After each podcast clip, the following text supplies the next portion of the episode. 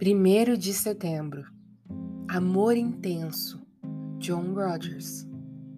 Acima de tudo, porém, tende amor intenso uns para com os outros, porque o amor cobre multidão de pecados. 1 Pedro 4:8 Nosso amor precisa ser intenso Devemos amar da forma mais sincera e ardente possível, e devemos também amar constantemente, pois nessas duas coisas encontra-se o fervor. Primeiro, consideremos a sinceridade de nosso amor. Uma vez que temos de estender amor a muitas pessoas e por dever, temos também de estendê-lo à alma, ao corpo, ao ato de doar e ao ato de perdoar e assim por diante. Não devemos ser comedidos, mas liberais, pois o que semeia pouco, pouco também ceifará.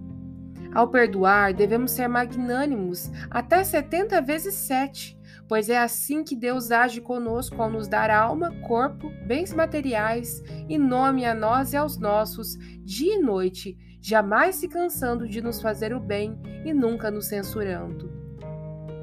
Quanto ao perdão, Quão misericordioso Deus tem sido ao desconsiderar as nossas muitas ofensas! E Ele faz isso todos os dias. Portanto, temos de amar da mesma forma para não permitir que o nosso amor se apague. E temos de amar intensamente, sem postergar essas obrigações e nos esquecer dos prazeres, lucros e facilidades para fazermos o bem ao próximo.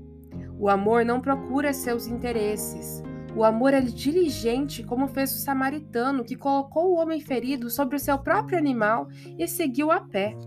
Deixou todo o dinheiro que tinha do bolso para pagar as despesas do ferido e prometeu que enviaria mais, como fez aquele que saiu de sua cama quente para levar pães ao seu vizinho, e como fizeram aqueles que doaram seu gado e venderam suas terras para atender aos necessitados da igreja mil vezes acima, e além de toda comparação, foi a intensidade do amor de Deus, o Pai, quando se separou do seu único filho ao tirá-lo de seu peito, e a intensidade do amor de nosso Senhor Jesus Cristo, que abandonou a glória do céu para salvar pecadores miseráveis como nós, seus inegáveis inimigos.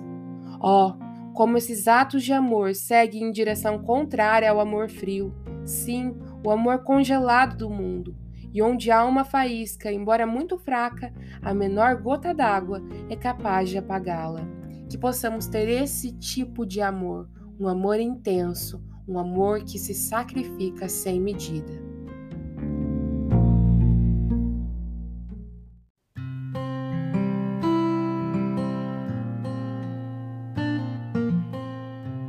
Você ouviu a leitura do devocional Dia a Dia com os Puritanos Ingleses, da editora Pão Diário. Uma leitura que você encontra aqui no Devoção Diária. Que você possa estar sendo abençoado por essa leitura e compartilhar com outras pessoas, para que elas também possam ser edificadas. Que Deus abençoe o seu dia na presença dEle.